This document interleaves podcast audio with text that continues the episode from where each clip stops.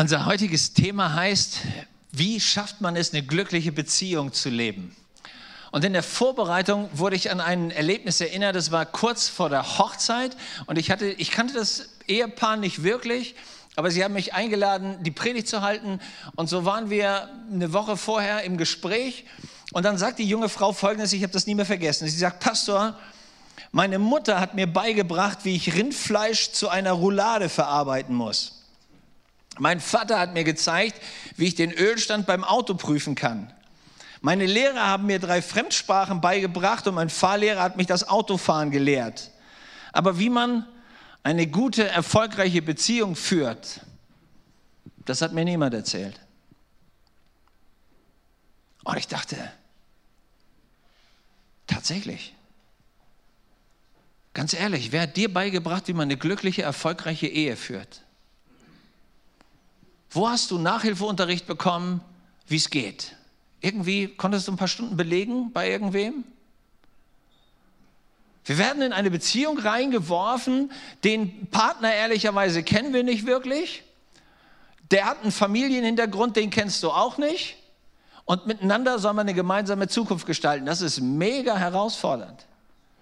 Und es wäre cool, wenn wir da irgendwie eine gute Anleitung hätten, oder? Und ich habe mir gedacht, Gott ist der Schöpfer allen Lebens, er ist der Schöpfer dieser Welt, er ist der Schöpfer von uns Menschen. So, wenn irgendeiner einen guten Plan haben sollte, dann er für uns, oder?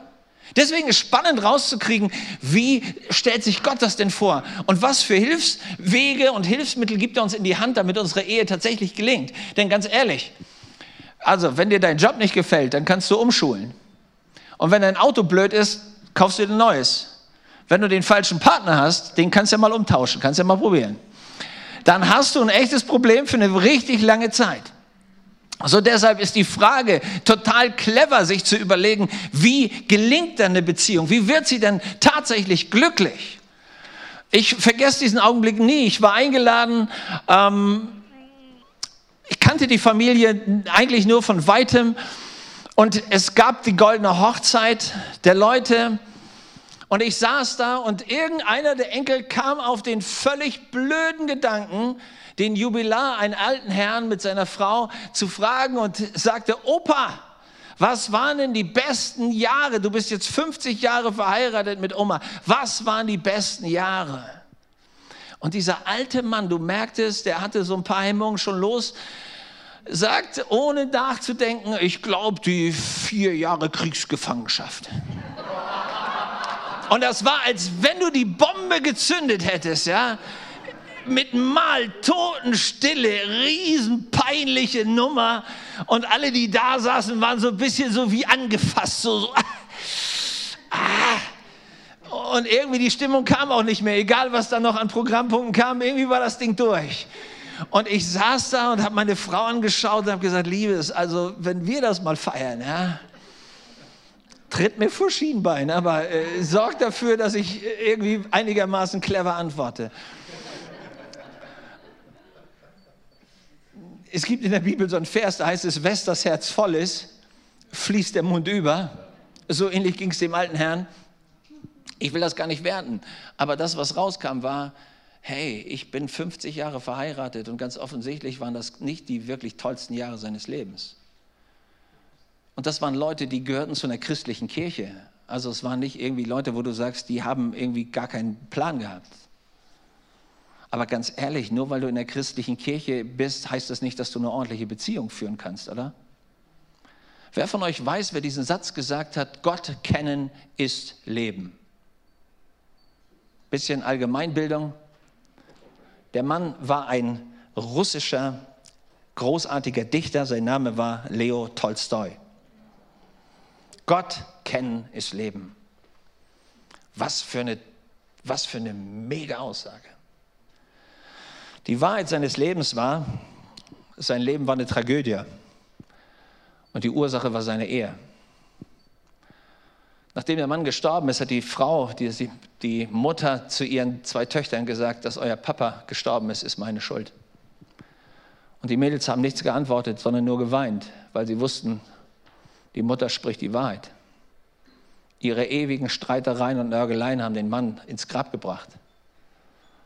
Als er 82 Jahre alt war, konnte er sich gegen diesen Stress zu Hause, gegen den Druck nicht mehr wehren. Und er ging in einer Schneenacht einfach raus.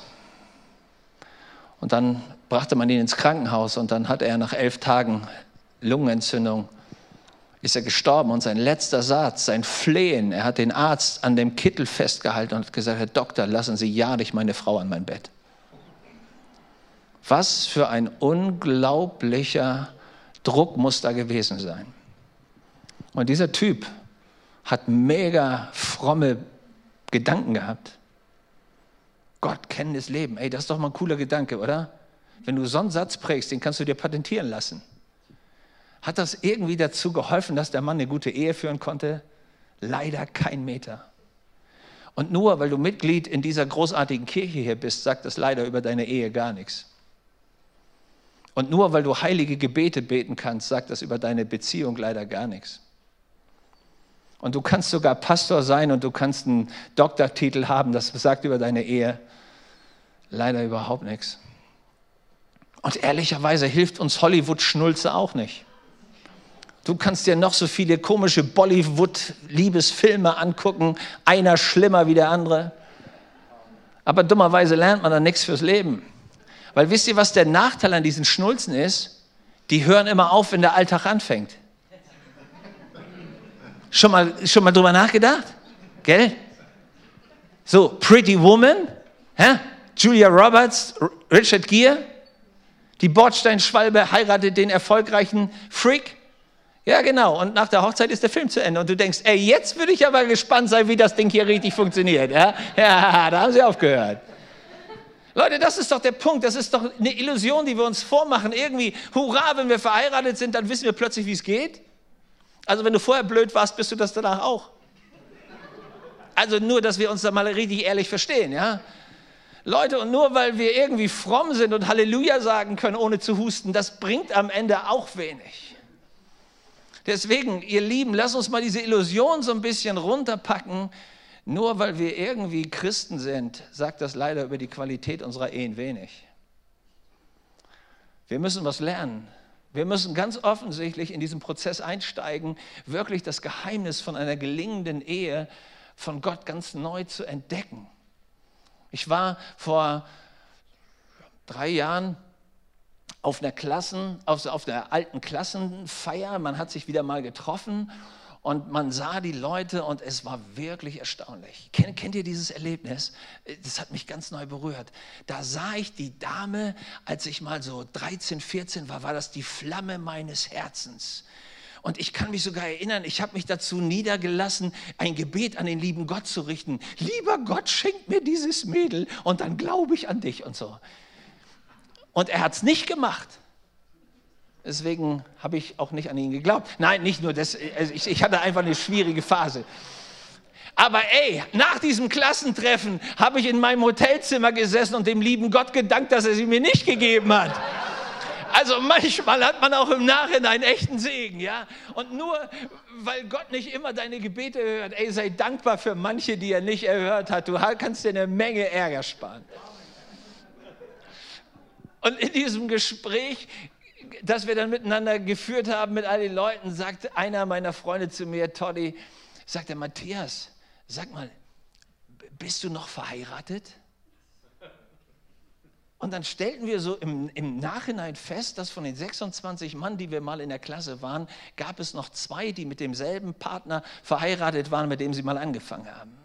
Der Rest war geschieden oder was auch immer. Und ich sage, ja, ich bin immer noch mit derselben Frau verheiratet sagte zu mir, du musst ein Ehedinosaurier sein. Dabei dachte ich, jetzt 37 Jahre ist noch nicht so doll, aber in seinen Augen war das schon ewig. Und ich habe mich gefragt, was war denn an diesen Jahren? Und ich müsste lügen, wenn ich sage, jedes Jahr war besser als das davor. Das stimmt einfach nicht. Wir haben richtig schwierige Phasen miteinander gehabt. Wir haben richtige Kämpfe miteinander geführt. Es gab manchmal Punkte, wo wir, wo wir hart dran waren und uns dann erinnert haben, dass wir mal einen Bund vor Gott geschlossen haben. Aber ich sage euch was, irgendwann war die Phase rum und tatsächlich die letzten zehn Jahre mindestens, wenn nicht noch mehr, die letzten Jahre werden tatsächlich besser. Und ich habe mich gefragt, woran hat es gelegen? Und ich glaube, ich habe so ein paar Dinge verstanden. Bei manchen dauert das ja länger und bei mir hat es wahrscheinlich auch länger gedauert. Frag meine Frau, es hat länger gedauert. Aber ich habe was begriffen. Probleme sind nicht grundsätzlich ein Problem, deswegen heißen sie ja auch Probleme und nicht Kontrableme. Ja? Also Pro heißt ja, dass es irgendwie was nach vorne bringt. Okay, also ich bin auf dünnem Eis, was die deutsche Grammatik angeht. Aber was ich damit sagen wollte ist, Leute, ich weiß nicht, ob ihr schon mal in Urlaub gefahren seid, aber wenn man in Urlaub fährt und man hat eine Autopanne, dann ist das nicht unbedingt das Ende des Urlaubs wenn du denn weißt, wie man den Reifen wieder repariert, stimmt's? Und wenn du weißt, wo der Pannenhelfer ist und so. Also nur weil wir ein Problem haben, heißt es nicht, dass deswegen alles gescheitert ist. Du musst nur wissen, wie die Lösung aussieht. Dass es ein Virus gibt, der auf unseren PC zugreifen kann, ist natürlich eine Realität, mit der wir jeden Tag leben. Aber wenn du einen guten Scanner hast und das Ding ständig updatest, dann macht es dir keine Sorgen. Leute, und genau das ist bei Beziehungen dasselbe. Wenn wir, wenn wir uns darauf einrichten, dass das eine echte Herausforderung ist und dass es Probleme gibt und dass es Herausforderungen gibt und dass es manchmal auch schwierige Phasen gibt, wir aber wissen, wie wir das anpacken müssen, haben wir den eigentlichen tiefen Kern schon verstanden. Deshalb mag ich diesen Satz. Ich weiß nicht, ob ihr das noch kennt, also das, ist, das klingt ein bisschen altmodisch vom Deutschen her, aber da steckt eine richtige Wahrheit drin. Es gibt im Deutschen diesen Satz, da hat man früher gesagt, wenn man jemanden mochte, ich kann dich gut leiden. Hat, kennt, kennt ihr diesen Ausdruck noch? Ja, okay, also ihr seid, ihr seid vom Durchschnitt her noch so zart, dass ihr diesen Ausdruck noch kennt, das ist gut ich kann dich gut leiden. Und damit sagte man eigentlich, ich mag dich oder ich habe dich lieb. Versteht ihr die Wahrheit, die in diesem Satz drin steckt? Ich kann dich gut. Hör jetzt auf das Wort. Leiden. Liebe hat irgendwie einen Zusammenhang mit Leiden, ganz offensichtlich. Spannend.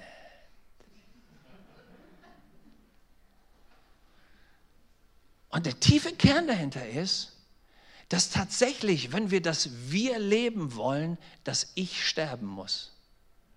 Das ist der Leidensprozess. Und das ist die Herausforderung in jeder Beziehung, die wir eingehen. Sind wir mutig genug, unseren Egoismus, unser Ich sterben zu lassen, damit das Wir leben kann? Und nur wer dieses Geheimnis tatsächlich in der Tiefe versteht, wird beziehungsfähig. Solange du noch um dein heiliges Ich tanzt, wie um das goldene Kalb, werden Beziehungen immer schwierig bleiben.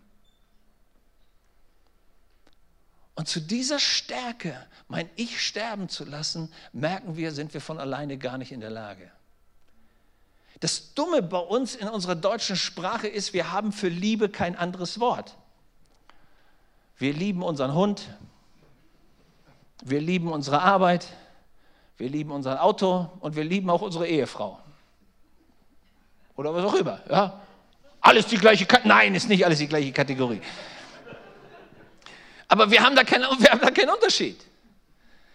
Die, die Bibel, das Neue Testament, ist in Altgriechisch geschrieben. Koine hieß die Sprache. Und da merken wir, hatte Liebe, ganz andere, hatte Liebe eine ganz andere Ausdrucksform. Da gab es Philia, das war die sogenannte Bruderliebe, ne? Philadelphia, da kommt das eigentlich her, vom, vom Ursprung her.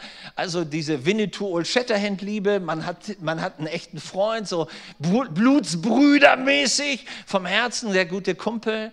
Und dann gab es Eros natürlich, Erotik, gefühlsbetonte, körperliche Liebe, mega schön. Ja, ich liebe das, besonders in der Ehe ist das cool. Und da gehört es auch hin. Aber dann hat die Bibel noch einen völlig anderen Ausdruck. Und das ist der Begriff, der eigentlich dasteht, wenn da dieses Wort gebraucht wird, liebt einander. Da steht nämlich Agape, Agapeo. Und das bedeutet von Gott her oder Gottes Art zu lieben. Und wir merken, hier liegt das Eigentliche. Gottes Art zu lieben hat mit unserer Art zu lieben ehrlicherweise ganz wenig zu tun. Weil Gottes Art zu lieben war die Entscheidung zu sterben, damit wir leben können. Gottes Art zu lieben ist die Kunst, mein Ich zu begraben, um das Beste für den anderen freizusetzen. Und das steht da, wenn wir mal 1. Korinther 13, schon mal 1. Korinther 13, ja, bei jeder mehr oder weniger guten christlichen Hochzeit musst du 1. Korinther 13 ertragen. Die Liebe ist langmütig, gütig, freundlich und so. Und es geht dir schon auf den Wecker, weil du denkst, so bin ich nie. Genau. Und das Geheimnis ist, das funktioniert nur, wenn du mit Gott zusammen unterwegs bist. Diese Art zu lieben schaffen wir nicht aus unserem natürlichen, menschlichen, begrenzten Bereich. Und das ist der Grund, warum wir so oft scheitern. Wir sind nicht in der Lage, so zu lieben. Niemand von uns. Sondern wir brauchen Gottes Hilfe. Deswegen sagt der Römerbrief, die Liebe Gottes muss ausgegossen werden durch den Heiligen Geist in unser Herz. Und wenn das nicht passiert, wenn Gott nicht da diese innere Veränderung schafft, wenn Gott nicht anfängt, dein, inneren, dein inneres Vakuum aufzufüllen, dann wirst du immer mit deiner menschlichen Liebe das probieren und ich gebe dir Brief und Siegel, damit bist du irgendwann ganz schnell am Ende. Weil die Art, wie wir lieben, ist doch ganz simpel. Das hat immer was mit Geschäft zu tun. Wir lieben immer geschäftsmäßig. Kennt ihr das? Wenn du so und so bist, dann bin ich auch so und so. Gell? Und wenn du nicht so bist, warte nur, dann lernst du mich kennen, ja? Oder wie hat Luther gesagt, hier stehe ich nun, ich kann auch anders. Ja, also so, wir, wir sind da unterwegs und dann merken wir plötzlich, da kommen, da kommen Züge in uns hoch. Ja, weil wir Menschen sind und weil wir egoistisch und selbstsüchtig und selbstbezogen sind. Und wenn wir nicht kriegen, was wir denken, was uns zusteht, dann merken wir, wie wir so innerlich mit dem Fuß aufstampfen, die Hacken in den Teer hauen und sagen, ja, dann bewege ich mich halt auch nicht mehr. Das ist der Tod jeder Beziehung. Die Art, wie Gott liebt, ist anders. Und deswegen ist die übernatürliche Art, Beziehung zu leben, die heißt so, wie Gott mir so ich dir.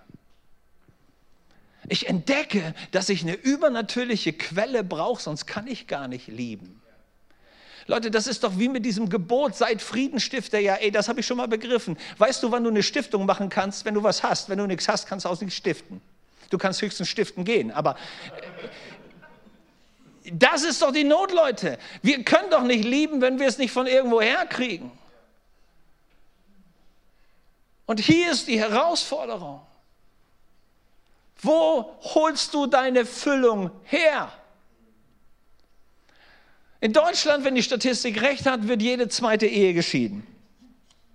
Wenn das denn wahr ist, was ich nicht weiß, ich habe nicht nachgezählt, kenne die Leute auch nicht, aber der Grund, der angegeben wird, der hat mich berührt. Nämlich, man schreibt Scheidung ist der Hauptgrund dieses Gefühl der Leere.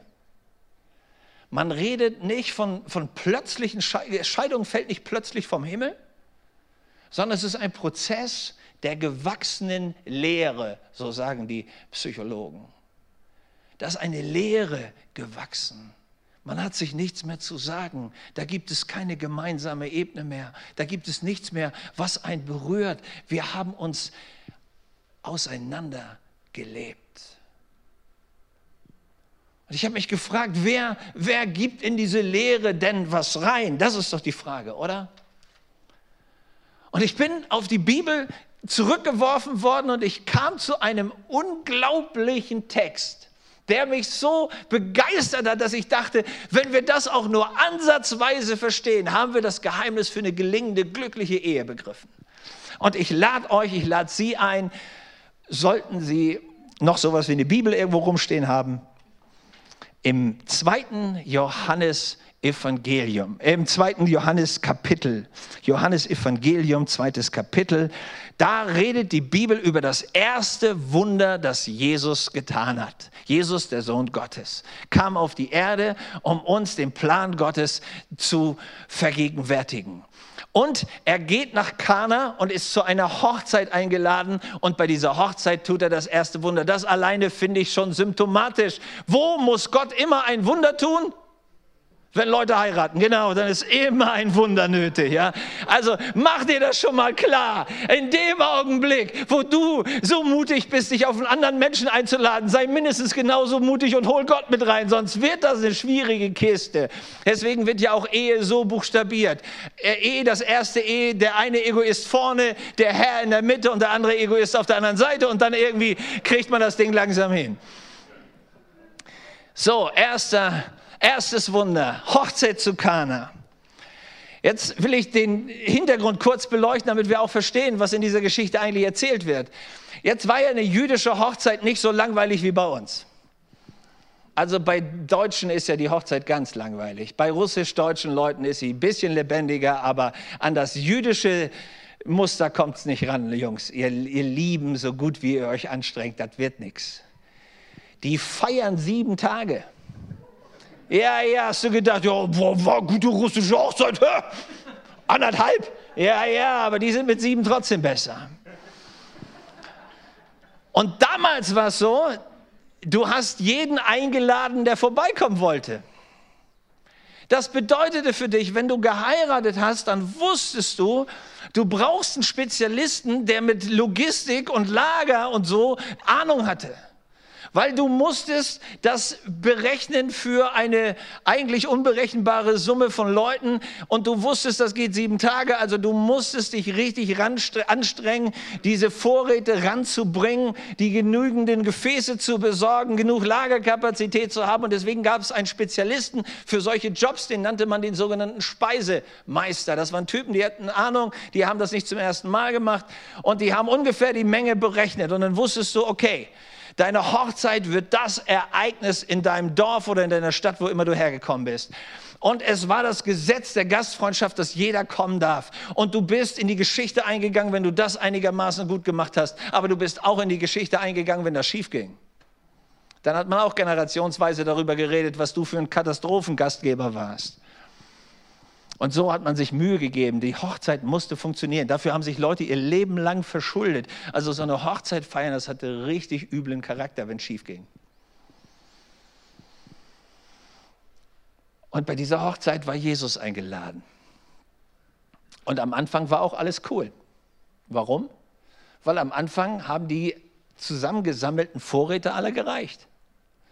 Und dann hat man fröhlich aus den Vorräten immer verteilt. War ja scheinbar genug da. Aber Leute, das ist doch wie mit deinem Bankkonto, gell? Wenn du immer nur abhebst, das ist die Not. Und so ging es bei dieser Hochzeit auch. Sie hatten alles aufgefüllt, aber irgendwann stellen sie fest, der Wein wird immer weniger und irgendwann ist er ausgegangen. Und man hat begriffen, ey, wir haben scheinbar ganz, ganz offensichtlich einen Riesenfehler gemacht. Und was war der Fehler? Man hat nicht nachgefüllt. Leute, und das ist der Gedanke, der mich plötzlich getroffen hat. Wein ist ein Bild für Lebensfreude, ist ein Bild für Liebe. Hier ist eine Metapher in diesem Text. Und Gott sagt, ey, wenn du das nicht auffüllst, was du bekommen hast, wirst du irgendwann Ebbe und Leere erleben. Lass mich das mal auf deine Ehe beziehen. Versuch dir deine Ehe, deine Beziehung wie so ein Liebesbankkonto vorzustellen. Wenn du aufhörst einzuzahlen, wirst du irgendwann den Ruin erleben. Nochmal. Wenn du aufhörst einzuzahlen, wirst du irgendwann dem Bankrott entgegengehen. Und die Not, egal ob Christ oder nicht Christ, viele Leute, die mit, mit deswegen nennt man das ja auch Hochzeit, ne? Hochzeit ist die Hochzeit. Ey, wisst ihr, dass das der dämlichste Begriff ist, den es gibt? Weil wenn das die Hochzeit war, was kann danach nur noch passieren? Plateau oder Absturz, mehr gibt's nicht. Ja, wer, wer, wer, immer auf diesen völlig schwachsinnigen Ausdruck gekommen ist, ja, das ist wie dieser Begriff, wir haben in Deutschland Unterhaltung. Hast du darüber schon mal nachgedacht? Ja, weißt du, warum die das machen? Um dich unten zu halten. Deswegen Unterhaltung. Manchmal müssen wir nur über die Worte nachdenken und dann wird uns schon klar, was da eigentlich läuft. Und Leute, das ist bei Hochzeit genauso. Wenn da schon die höchste Zeit war, ey, dann kann es nur noch schief gehen. Gesegneten Absturz. Was muss passieren?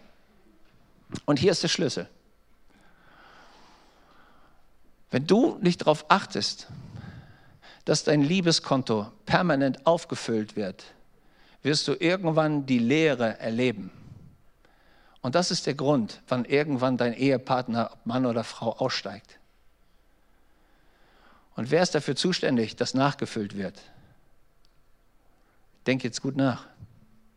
Du. Denn wenn du abheben kannst von deinem Liebesbankkonto, was kannst du auch logischerweise?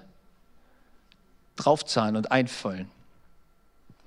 Und ich habe darüber nachgedacht, was sind so die Punkte, die typischen Punkte, die uns von unserem Liebesbankkonto abheben lassen. Es gibt so furchtbare Gewohnheiten, die wir uns in unseren Beziehungen angewöhnen und die sind tödlich, weil sie vom Liebesbankkonto nur noch runternehmen. Die erste furchtbare Gewohnheit ist, wir, wir gewöhnen uns so einen, so, einen, so einen Lebensstil von Kritik an. Man macht sich am Anfang über den anderen lustig, war, war, war bloß Spaß und du merkst trotzdem, wie es piekt. Weil wir ja wissen, wo die Schwäche des anderen ist. Wir sprechen Worte, die wir am besten runtergeschluckt hätten. Es kommen Respektlosigkeiten rein in unsere Verhaltensweise. Ich mache mich für den anderen nicht mehr schön, ich achte nicht mehr auf mich selber. Und ich bin kritisch. Und am Ende merke ich, wie ich den anderen mehr und mehr verletze. Und das Attackieren des Charakters, der Persönlichkeit des anderen wird so unterschwellig normal und wir merken, wie es die Liebe mehr und mehr wegzieht. Man beginnt sich so Gewohnheiten anzugewöhnen, von dem anderen was zu erwarten und zu fordern. Du hast das und das und das zu bringen und wehe nicht. Und das, was mal in Liebe normal war, einander zu beschenken, wird jetzt plötzlich umgedreht zu einer Forderung. Und wenn die Forderung nicht kommt, dann werden sogenannte Dressurversuche gemacht. Wenn du mir nicht gibst, dann spürt man schon, ne? das, das grollt schon so unterschwellig. Leute, wenn wir uns nicht aus Liebe verändern, immer wenn du dich aus Druck veränderst, wird es schwierig. Weil wenn der Druck aufhört, springst du wieder zurück in die alte Spur. Stimmt's? Man beginnt mit der dritten furchtbaren Gewohnheit, man klagt einander an. Man fängt an, die Schuld zu verteilen. Schuld zu verteilen ist doch immer dieser Punkt von sich selber abzulenken. Und Schuld dem anderen zu geben, hilft doch gar nicht. Es lässt uns keinen Meter an der Lösung arbeiten. Nur zu wissen, wer Schuld hat, ändert doch gar nichts. So darüber zu reden, bringt auch wenig. Aber wir beginnen in unserer Ehe immer, immer zu wissen, warum der andere gerade Schuld hat. Nur um uns selber aus der Verantwortung zu nehmen. Ey, du bist nicht für Anklagen zuständig. Zumal das mit dem Finger auf den anderen zeigen, immer drei zeigen gegen dich, also mehr als gegen den anderen. So, das bringt überhaupt gar nichts. Was du entdecken musst, ist lösungsorientiertes Denken. Die vierte furchtbare Gewohnheit, wir meckern und nörgeln. In der Bibel gibt es so einen netten Satz, da steht in Sprüche, eine tropfende Dachrinne an einem Regentag, so ist eine meckernde Ehefrau. Ey, ich habe genug männliche Dachrinnen getroffen. Das ist keine, das ist keine typisch weibliche Eigenschaft. Es gibt genug Männer, die das nicht begreifen. Immer wieder so Korinthenkackermäßig genau das zu finden, worüber man sich gerade streiten kann. Irgendwie immer das Haar in der Suppe zu finden. Furchtbare Gewohnheit Nummer fünf ist, einander mit Drohungen zu kontrollieren. Irgendwann beginnt man damit, den anderen ständig unter Angst zu setzen, in der Hoffnung, wenn die Drohung nur massiv genug ist, dann wird er sich schon beugen. Weißt du, was passiert, wenn Leute aus Angst irgendwas machen? Entweder zerbrechen sie und werden depressiv, oder das geht in das andere, man wird aggressiv und man wartet nur noch auf die Chance, um zurückzuschlagen. Leute, bei all der Bedrohung, die wir in unserer Welt sehen, haben wir damit jemals irgendwann Frieden geschaffen? Ey, durch Bedrohung wirst du nicht Frieden schaffen, sondern du wirst nur die Wut so lange steigern, bis der andere die größere Keule hat. Und das läuft in der Ehe dann auch nicht anders. Hey, die sechste Gewohnheit, die ich entdecke, ist, man versucht einander zu bestrafen. Wir haben uns mal geliebt und jetzt suchen wir nach Wirklichkeiten, den anderen zu bestrafen. Stell dir das mal vor. Das sieht ja in christlichen Kreisen so aus. Ja, weißt du, ich glaube, der Herr hat zu mir gesprochen, ich soll nicht mehr mit dir schlafen. Hm. Er glaubt doch nicht, dass der Herr zu dir geredet hat, sondern dein Ego ist gerade hochgekommen und dein Stolz läuft gerade über und deine Wut auch. Und jetzt hast du dir irgendein Mittel gesucht, um den anderen unter Druck zu setzen. Das hat doch nichts mit dem Herrn zu tun. Liebesentzug, Aufmerksamkeitsentzug, Geldentzug. Hm, streiche ich dir das Kostgeld so? Ey, auf was für ein Niveau sind wir da eigentlich gekommen? Darunter waren nur noch Neandertaler. Und dann nennen wir uns auch noch Christen und merken gar nicht, dass wir da einem System unterliegen, das mit Gott und seiner Art zu leben und zu lieben, aber so gar nichts zu tun hat.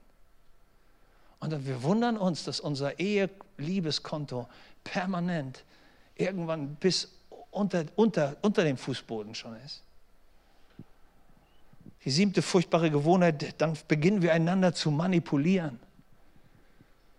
So nach dem Motto, wenn du das und das machst, dann gebe ich dir das und das. Das machen wir mit Kindern, ne? Gell? Wenn du deinen Teller auf isst, dann gehen wir nachher auch zu McDonalds.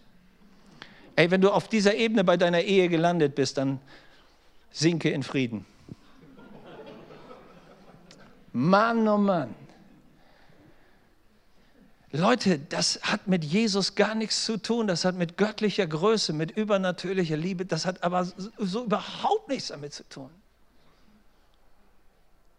Und die Frage ist, wie, wie um alles in der Welt konnten wir da hinkommen? Und dann spürst du plötzlich, wie dein Liebeskonto wirklich leer ist. Wie du dir nichts mehr zu sagen hast. Wie Gebete hohl werden, wie miteinander in Gottesdienst nur noch eine Farce ist. Du weißt, du spielst eigentlich nur noch mit deiner Maske, du spielst nur noch ein Spielchen. Und alle anderen ja, übrigens um dich herum haben das sowieso schon lange begriffen. Der Einzige, der sich noch in die Tasche lügt, dass das irgendwie unter uns geblieben ist, gell? Ja, mach dir mal keine Sorgen, so blöd sind die Leute nicht. Und wir lügen uns so lange in die Tasche, bis irgendeiner sagt, so jetzt ziehe ich die Reißleine, ich gehe einfach, ich habe keine Lust mehr. Und dann wundern wir uns und sagen, hey, du bist doch ein Christ, gell? Die dürfen sich nicht scheiden lassen, du, du, du, du. Und nur weil wir Christen sind, haben wir doch unser Gehirn nicht an der Garderobe abgegeben. Nur weil wir Christen sind, heißt das doch nicht, dass uns jeder ausbeuten kann und uns jeder wie einen Fußabtreter behandeln kann, oder? Lieber Ehemann, wenn du deine Frau permanent auf diesem Liebeskonto beraubst, sodass irgendwann nichts mehr drin ist, wunder dich nicht, dass sie geht. Liebe Ehefrau, wenn du dafür sorgst, dass das Liebeskonto deines Mannes bei minus 100 gelandet ist, wunder dich nicht, dass er geht. Da helfen auch die frommen Sprüche nichts. Da hilft es auch nicht, dass du 75 Kapitel am Tag liest.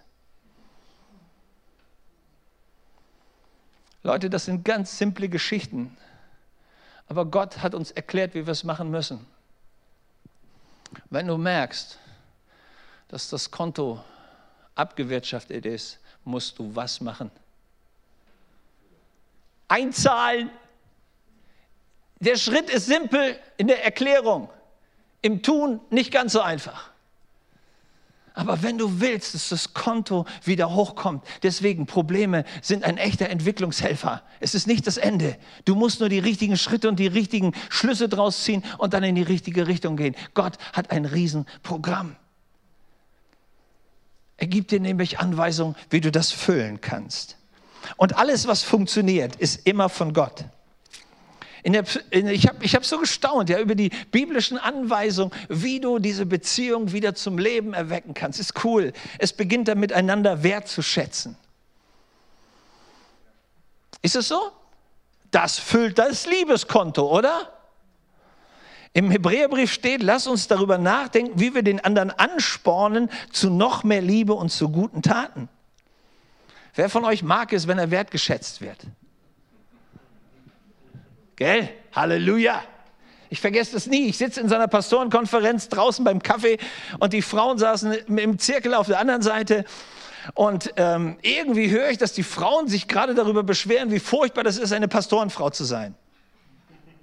Und ich hörte beim Männergespräch gar nicht mehr zu, sondern mein Ohr wuchs immer. Warum? Weil die Runde langsam an meine Frau kam. Und ich dachte so, jetzt bin ich ja gespannt, was kommt. Ja? Und ich saß da und dachte, oh Leute, Leute, Leute, jetzt kommt die Stunde der Offenbarung. Und während sie dran ist, sagt sie, Leute, ich weiß gar nicht, was, was so mit euch los ist. Ich bin so gerne verheiratet und ich höre meinem Mann so gerne zu, wenn er predigt. Und ich bin so glücklich, Pastorenfrau. Leute, der ganze Monat war gelaufen, so gut war das. Hammer! So, so ein simpler Moment. Aber du spürst, was plötzlich mit deinem Herzen passiert, stimmt's? wenn da jemand Liebe einzahlt und dein Bankkonto kommt langsam aber sicher nach oben. Das zweite, die Bibel sagt, du sollst dir angewöhnen, andere zu ermutigen. Epheser 4, Vers 29, lass niemals ein ungutes Wort aus deinem Mund kommen, sondern eins, das den anderen erbaut. Also ich habe nicht viel von, aus der Ehe meiner Eltern gelernt, aber eine Sache habe ich, hab ich verstanden und versucht zu übernehmen. Mein Vater hat jeden, jeden Mittag, wenn wir das Essen zusammen eingenommen hatten, hat er meiner Mutter vor uns allen gedankt fürs Essen. Und er hat dafür gesorgt, dass wir als Jungs uns nach jedem Essen bei unserer Mutter bedankt haben. Und das habe ich übernommen, einfach schlicht übernommen. Und habe ich meinen Kindern beigebracht. Und es ist so ein simpler, ein simpler Punkt, stimmt? Aber ehrlich, wann hast du dich das letzte Mal bedankt für das, was der andere für dich tut und ihn damit geehrt und ermutigt? Als ich meine letzte Prüfung hatte, da musste ich vor so einer Kommission von hochgradig theologisch gelehrten Leuten erscheinen und ich musste da meine mündliche Prüfung machen. Und ich hatte echt Respekt, weil das Thema war, äh, der Themenbereich war so weit, dass ich nicht wusste, worauf ich mich genau konzentrieren musste. Und die Chance, da richtig durchzurasseln, war mega groß. Und so saß ich da in der Pause. Meine Frau hatte mir ein Brot mitgegeben und ich was macht man, wenn man aufgeregt ist? Genau, entweder du trinkst oder du isst. Irgendwas musst du machen, um die Nerven zu beruhigen. So, ich nahm das Brot und biss rein und meine Zähne blieben im Brot stecken. Und ich legte das Brot auseinander und dann war da eine Pappe und auf der Pappe stand, ich glaube an dich, ich liebe dich. Meine Zähne haben bis heute Schaden gelitten. Nein, es war eine Riesenermutigung. Versteht ihr das, ihr Männer? Hey, es war, es war, es war mega. Und wir lieben das, wenn Leute an uns glauben und uns ermutigen, oder? Aber hey, weißt du, an wen du am meisten glauben musst? An den Menschen, mit denen du auch am längsten zusammenleben wirst. Und wenn du den gut behandelst, hast du dich am Ende selber gut behandelt. Das ist das Geheimnis guter Ehen. Das dritte ist, wir sollen lernen, einander zuzuhören. Wenn dir jemand zuhört, gibt er dir Wertgefühl. Stimmt das? In meiner, in meiner Kirche gab es eine, eine junge Dame, die ihr Leben lang mit ihrem Gewicht gekämpft hat, aber sie hat nie mit Verehrern kämpfen müssen. Die hatte genug Männer an der Hand. Und ich habe mich immer gefragt, wie die das anstellt. Ja, sie war nicht besonders schön, aber sie war so unglaublich begehrenswert, dass die Jungs wie, die, ja, wie der Bär um den Honig geschwärmt sind. Und irgendwann habe ich gedacht, so jetzt muss ich ja mal aufpassen, wie das funktioniert. Und nach dem Sonntag saßen wir immer im Café, so in kleinen Gruppen, und sie saß am Tisch und es waren mindestens immer zwei Männer da an ihrem Tisch. Und ich beachtete diese junge Dame. Und alles, was sie machte, war, sie hörte diesen Jungs zu.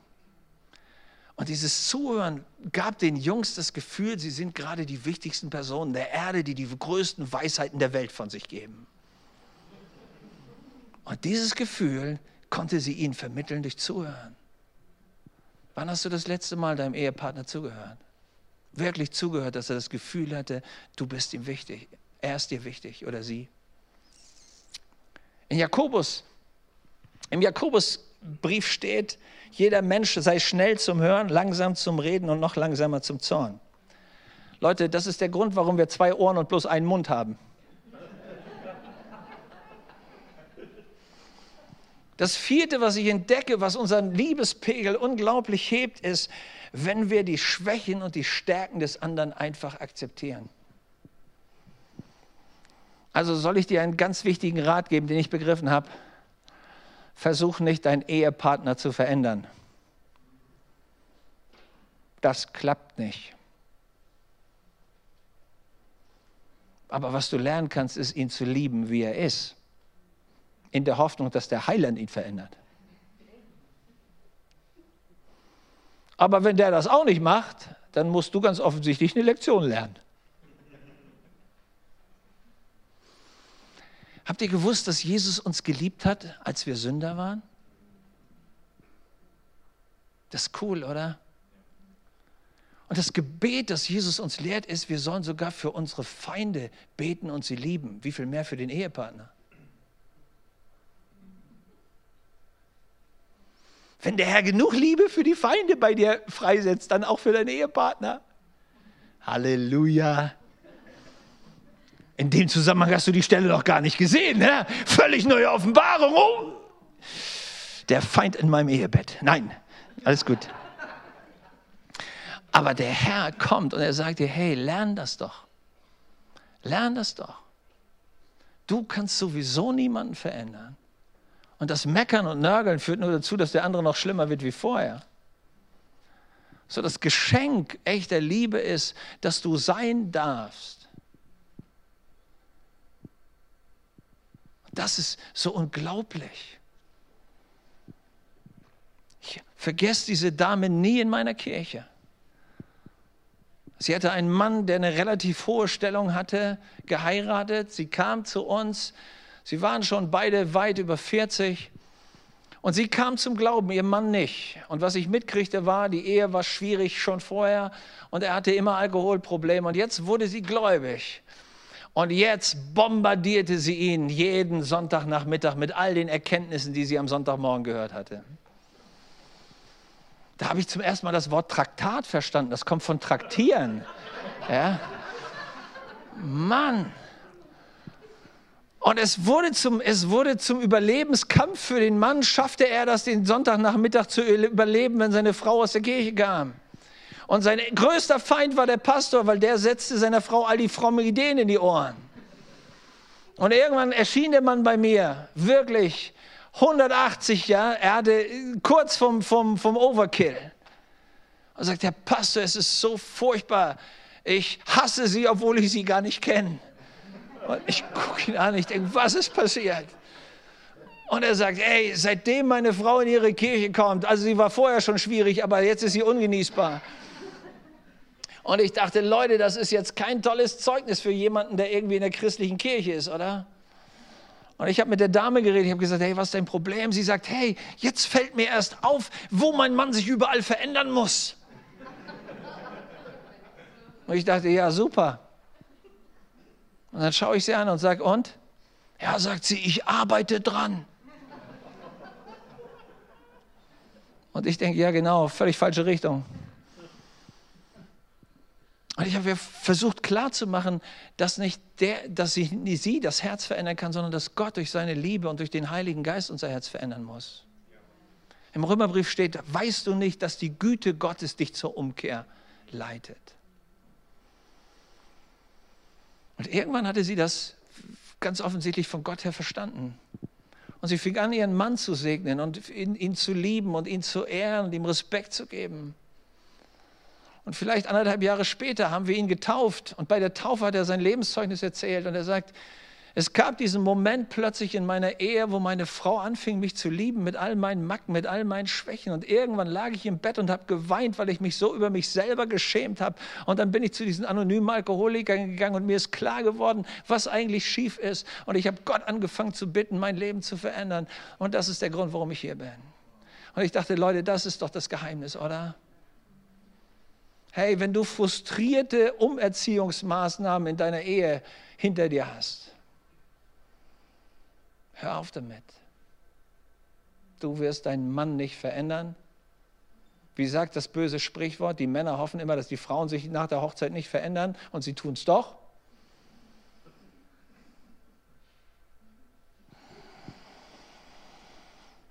Lern Vertrauen aufzubauen. Das ist der fünfte Punkt, wie du diesen Pegel hochbringst. Dem anderen zu sagen, ey, ich bin treu, auf mich kannst du dich verlassen. Das ist doch, was wir uns wünschen, oder nicht? Ich kann mich auf dich verlassen. Ich vergesse das nie. Mein, mein Sohn hat das erzählt. Ähm, er war neun. Ich war gerade in Rumänien gewesen. Wir hatten Hilfsgütertransporter hingebracht. Daran schloss sich so eine Predigtreihe an, Reise an. Und ich kam am Sonntag mit diesem, mit diesem LKW wieder Richtung Heimat. Und während ich da im Auto sitze, fällt mir ein, Mensch, Montag, Marcel hat Geburtstag und du hast versprochen, du willst ihm so eine, so, so eine Büchertrilogie, an der war er gerade dran, die wollte er unbedingt, das war sein Herzenswunsch. Ich habe ihm versprochen, ich bringe ihm das mit. Ey, aber Sonntag kannst du ja mal einen Laden finden, einen Buchladen, wo du Bücher findest. Ja? Und ich wusste, Sonntag geht nicht. Aber ich habe ihm das versprochen. So war meine Entscheidung irgendwann, ich bleibe einfach in diesem Auto, obwohl ich echt geredet war, habe ich mir diese Nacht um die Ohren geschlagen. In diesem Auto irgendwie versucht, einen Platz, bei meiner Größe ist das nicht so einfach, den richtigen Liegeplatz da zu finden. Und am Morgen in die nächste Stadt reingefahren, mir einen Buchladen gesucht, das Zeug gekauft, nach Hause gefahren. Er musste damals zur zweiten Stunde hin und ich kam zum Frühstück und hatte das Geschenk mit. Und während wir am Tisch sitzen, dreht er sich zu meiner Frau und sagt, Mama, siehst du, ich hatte recht, Papa hat es nicht vergessen, er hat das mitgebracht. Das hat er in seinem Leben nie mehr vergessen, das hat er immer wieder erzählt. Was ist, wenn sich dein Ehepartner wirklich auf dich verlassen kann? Wenn du zu deinem Wort stehst, wenn du zu deiner Treue und zu deiner Liebe stehst, ey, das bringt deinen Pegel nach oben, ich sag dir das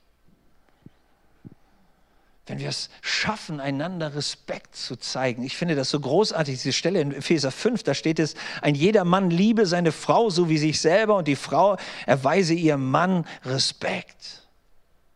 Hast du das gewusst? Wir Männer leben davon, dass unsere Frauen uns Respekt erweisen.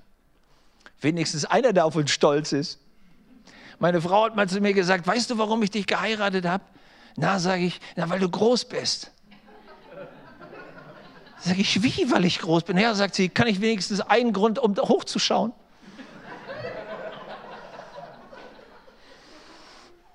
Also ich hoffe, dass deine Frau noch ein paar andere Gründe findet, warum sie zu dir hochschaut, ja. Aber immerhin, hey, wir, wir leben davon. Wir waren eingeladen auf so ein Bankett und da war eine Menge Leute aus den, von den Stadtoberen und den Wirtschaftsbossen unserer Stadt und wir waren da eingeladen als Kirchenvertreter, meine Frau und ich. Und wir saßen da in, in, so, in so richtig nett dekoriert und meine Frau hatte schon Platz genommen und ich war gerade noch auf dem Weg, ich hatte irgendwas zu trinken gesucht und der Bürgermeister wollte sich neben meine Frau setzen. Und während ich mit meinen Getränken da ankomme, höre ich, wie sie sagt, nee, nee, nee, hier dürfen Sie nicht sitzen. Dieser Platz ist für meinen Mann reserviert.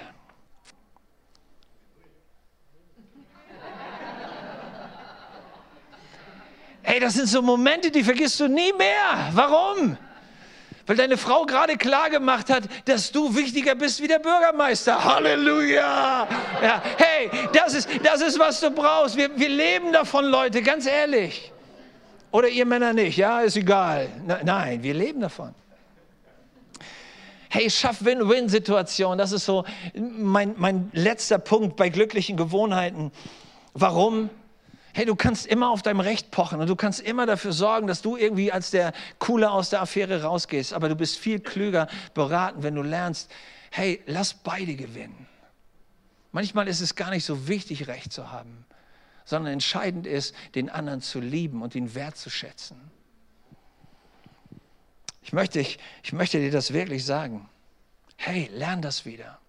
Und plötzlich merkst du, wie, dein, wie der Liebesbankkontostand anfängt, schwarze Zahlen zu schreiben. Und du merkst, hey, da entsteht wieder was. Da entsteht so eine, so eine tiefe Liebe. Leute, für dieses Wunder einer gelingenden Ehe braucht es immer unseren Beitrag und es braucht Gottes Beitrag. Ich spring zurück zu, zu Johannes 2, zu dieser Hochzeit zu Kana. Wie kam das Wunder zustande? Jesus kommt rein und dann hat Jesus ein Wort gesprochen und alles war Paletti, stimmt's? Nein, so war es nicht, Leute. Lest den Text. Sondern Jesus geht hin und sagt, Jungs, bringt mal das Wasser vorbei. So, wer musste rennen, das Wasser vom Brunnen in das Haus schleppen und wieder zurück und dann in die Kanne, in diese großen Gefäße gießen? Das war der Job der Menschen, stimmt's? Die mussten die normalen Dinge tun. Dass dann, als das Wasser drin war in den Gefäßen, Jesus das Wasser zu Wein gemacht das war sein Job. Leute, das ist in unserer Beziehung genau dasselbe, dass wir diese täglichen Dinge der ersten Liebe tun, dass wir im Gehorsam einander Handreichung tun, dass wir all die kleinen Schritte des Wertschätzens gehen. Das ist unser Job. Dass daraus wieder eine begeisternde, frische, anhaltende, gelingende Liebe und Beziehung wird, das ist Gottes Wunder. Aber wenn du deinen Job nicht machst, kann Gott seinen auch nicht machen. Wenn nichts drin gewesen wäre in den großen Gefäßen, wäre da auch aus nichts, wäre auch in dem Fall nichts passiert. So, lass uns lernen, unseren Job zu machen, damit Gott sein machen kann. Bete keine heiligen Gebete, wenn du nicht vorher deine Hausaufgaben machen willst. Ich schließe mit diesem Erlebnis in meiner Kirche. Eines Tages kommt in den Gottesdienst ein alter Mann. Es stellt sich raus, er ist Landwirt, weit über 70 und er ist am Ende seiner Ehe. Und er kommt zu mir und sagt, Herr Pastor, was muss man machen? Meine Frau will sich von mir scheiden lassen. Wir, sind, wir haben eigentlich alles im Griff, aber sie will sich scheiden lassen. Jetzt könnten wir ein gutes Leben haben. Unsere Kinder sind groß, sie studieren, alles ist cool. Und ich denke mir, ja super, was sage ich jetzt? Keine Ahnung. Ey, wenn du 30, 40 Jahre deine Ehe gegen die Wand gefahren hast, dann gibt es nicht das Rezept Hurra und plötzlich ist alles wieder cool für alle, die Wanderer sind, wenn du 30, 40 Jahre in die falsche Richtung gegangen bist, wie, wie, was musst du zuerst machen? Du musst mal umkehren und dann läufst du die ganzen Jahre wieder zurück und dann kommst du irgendwann an den Punkt, wo du wieder was Neues machen kannst. Leute, bitte, lass uns mal diese Illusion aus den Ohren bringen. Wir beten ein frommes Gebet und alles ist cool und mit dem Mal geht alles äh, super lustig weiter. Nein, zuerst musst du mal den Schrott aufarbeiten, damit du an den Punkt kommst, wo Gott wieder was Neues machen kann. Und zu diesem Heilungsprozess brauchst du seine Hilfe. Der Mann sagt, was muss ich machen? Und ich denke mir, ja super, wenn ich das wüsste, dann könnte ich einen Bestseller schreiben und dann hätte ich meine Millionen schon zusammen. Während er da noch steht, fällt mir plötzlich durch den Geist Gottes ein Wort ein und ich sage zu ihm, es gibt in der Bibel einen Satz, da heißt es, wenn man zur ersten Liebe zurück will, muss man die Werke der ersten Liebe wieder tun. Steht übrigens in Offenbarung, zweites Kapitel. Und während ich das rede, denke ich, das hat eigentlich einen völlig anderen Zusammenhang. Das hat mit Ehe gar nichts zu tun. Er guckt mich an und sagt, Herr Pastor, meinen Sie so mit Blümchen und so, so wie am Anfang? Ich sage, ja, wenn das bei Ihnen so am Anfang war, dann mit Blümchen und so. Der Mann geht wieder. Und in regelmäßigen Abständen erschien er immer bei uns in der Kirche, wurde dann irgendwann auch bei uns Mitglied und hatte Jesus sein Leben gegeben. Seine Frau sah ich nie. Und dann kam Silvestergottesdienst. Und Silvestergottesdienst ist bei uns immer so ein bisschen familienpartymäßig. Und dann gibt es immer so eine Runde, da sitzen alle zusammen und jeder erzählt so ein bisschen, was so für ihn der entscheidende Punkt im Jahr war. Und er hatte eine Dame mitgebracht in so einem grauen Kostüm, die saß neben ihm, richtig eine nette ältere Lady. Und wie es, wie es einfach kam, war sie vor ihm dran. Und sie nimmt das Mikro und sagt, guten Tag, Sie kennen mich nicht, ich bin ja auch zum ersten Mal, ich bin die Ehefrau von ihm. So die Bewegung sagte schon alles. Und sie sagt, ich will Ihnen mal erklären, warum ich heute hier bin. Sie sagt, im letzten Jahr waren wir so weit, dass unsere Ehe am Ende war. Aber dann plötzlich passierte irgendwas in meinem Mann. Ich bin eines Morgens aufgewacht und ich habe gedacht, unsere Küche brennt. Aber er hat nur versucht, Kaffee zu kochen. Und ich habe zu ihm gesagt, was machst du da? Und er hat gesagt, ich wollte für dich Kaffee machen. Und sie sagt, du hast das noch nie richtig gemacht, lass es. dauert nicht lange, dann stehen da Blümchen und sie denkt, ey, was, was, was machst du da? Dann sagt sie, ich habe Blümchen für dich gepflückt. Sagt sie, ey, das ist mein Garten, nimm du deine Finger da raus. Braucht noch nicht lange. Und er kommt wieder und sagt, du Schatz, ich habe mir überlegt, wir können ja am Wochenende da nach Würzburg fahren und dann kannst du dir ein paar schöne neue Kleider. Und sie guckt ihn an und sagt, jetzt passt dir schon nicht mehr, wie ich angezogen bin. Hast dich die ganzen Jahre nicht drum gekümmert. Was ist eigentlich mit dir los? Und völlig egal, was er machte, er kriegte immer den Segen. Ja. Aber irgendwie hörte er nicht auf. Und so kam mir eines Tages der Gedanke, wieso ist der so nett? Der ist bestimmt krank. Und dann machte sie einen Termin beim Arzt. Und der Doktor sagte, nee, ihr Mann fehlt nichts, der ist wie immer, kein gesunder Kerl. Und sie fuhr nach Hause und dachte, wenn er nicht krank ist, der hat eine Geliebte. Der ist da immer sonntags morgens unterwegs. Also hat sie sich mit dem Nachbarn verabredet und ist am Sonntag hinter ihrem Mann hergefahren im, im richtigen Abstand. Und sieht, der Kerl fährt wirklich in die Kirche. Und die Leute begrüßen ihn, als wenn sie den wirklich kennen würden. Ich denke, das gibt's doch gar nicht. Der war noch nie fromm. Solange wie ich denken kann, war der Kerl noch nicht fromm. Eines Morgens steht sie früh aus, sie hatten sowieso getrennte Schlafzimmer und dann sieht sie, wie er in der Küche sitzt, seine Bibel liest und betet. Und sie hat die Tür so einen halben Spalt auf und hört, wie er betet für seine Frau, für die Kinder. Gott um seine Gnade bittet, seine Gnade für diesen Tag. Und sie beginnt jeden Morgen früh aufzustehen, um, um zu gucken, ob der wirklich das... Und sie hört jeden Morgen ihn beten. Manchmal mit Tränen, wie er für seine Frau betet und für seine Kinder. Als es Weihnachten ist, kommen die, kommen die Mädels mit ihren Männern nach Hause. Und die Mädels sagen zur Mama, Mama, was ist mit Papa? Und die Frau sagt, ich weiß auch nicht, ich glaube, euer Papa ist fromm. Und die Mädels sagen, unser Papa, der ist nie in die Kirche gegangen. Doch, doch, jetzt geht er in die Kirche. Die Mädels sagen, irgendwas hat er. Er hat sich bei uns entschuldigt. Eine der Töchter sagt, mein Papa hat sich vor mir hingekniet, hat meine Hand genommen und mich um Vergebung gebeten. Ich sagte, Mama, irgendwas ist mit Papa. Am zweiten Weihnachtstag, die Mädels sind abgereist, sitzt sie mit ihrem Mann am Tisch. Sie sagt zu ihm, was ist los mit dir? Und er sagt, Frau, Jesus hat mir vergeben. Und ich wünsche mir so, dass du mir vergeben kannst. Aber ich habe was begriffen, ich möchte unsere Liebe zurück. Und der Pastor hat gesagt, man muss die Werke der ersten Liebe wieder tun, damit die Liebe wieder zurückkommt. So steht es in der Bibel. Und die Frau betet mit ihrem Mann und sagt, wenn du das nächste Mal in die Kirche gehst, nimm mich mit. Ich will auch diesen Gott kennenlernen, der dein Herz verändern kann. Vielleicht kann er auch mein Herz ändern. Und ein halbes Jahr später haben wir die beiden nochmal getraut.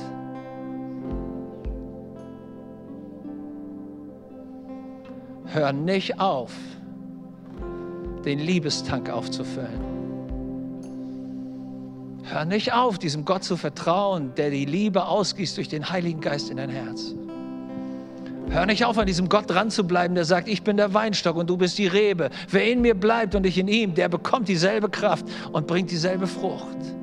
Liebe, die wir rausgeben sollen, müssen wir uns schenken lassen. Aber wenn wir sie uns schenken lassen, ist er treu und gerecht, dass es mehr gibt, als wir brauchen. Er ist immer der Gott, der überfließend gibt. Und ich lade dich ein, mit mir aufzustehen, zu beten, wenn du an deinem Fernseher sitzt. Nimm diesen Augenblick wahr und sag, ich, ich spüre, ich brauche diese Liebe Gottes. Ich brauche dieses Überfließen, sonst kann ich nicht lieben. Es gibt so viele Punkte. Und ich merke, mein Herz ist so hart. Diese Verletzungen waren so groß. Und wir brauchen das, dass diese Liebe Gottes in unser Herz reinfließt. Und Jesus ist hier heute. Er ist jetzt hier. Er heilt zerbrochene Herzen. Und das Herzen, die hart geworden sind, die kommt, die, da kommt er mit seiner Liebe hin und macht sie weich. Schaffe mir Gott ein neues Herz. Wenn das dein Gebet ist, bete das mit mir. Und du wirst spüren, wie die Liebe Gottes kommt. Und ganz neu dir eine Perspektive zeigt, wie dieser Friede Gottes kommt und dir sagt, hey, lass dich von mir lieben und dann wirst du liebesfähig werden. Gott ist noch nicht zu Ende. Deine Probleme sind nicht unmöglich. Er ist immer noch in der Lage, Halleluja, ein Wunder zu tun. Er, er nimmt dieses Herz, er zerbricht den, diesen Stab nicht, diese Beziehung nicht, sondern er empfacht diesen Docht ganz neu der Liebe in dir. Lad ihn ein und sag, komm her, komm zu mir. Aber bitte sei auch ehrlich genug zu sagen, hey Jesus, es gibt so viele komische Gewohnheiten in unserer Ehe. Wir brauchen da Vergebung, wir brauchen Heilung, wir brauchen Veränderung, wir wollen das anpacken. Ich lade dich ein, wenn du irgendwo in eine Kirche gehen kannst, wenn du eine christliche Gemeinde hast, wenn du jetzt die Leute am Telefon hast, bitte red mit ihnen und leg dich fest zu sagen, Gott, ich will lernen, wieder neu auf dieses Liebeskonto einzuzahlen. Und ich will glauben, dass du groß genug bist, aus meinem menschlichen Wasser göttlichen Wein zu machen. In Jesu Namen. Herr, wir danken dir dafür, dass du hier bist und dass du unseren Herzensschrei kennst und dass du jeden Mangel ausfüllen kannst, gemäß deines Reichtums in Kraft und in Herrlichkeit. Danke dafür, Herr. Danke, dass du jetzt Heilung weitergibst. Innere Herzenswunden sich schließen. Neues kommt, Herr, Hoffnung kommt, Leben hineinkommt.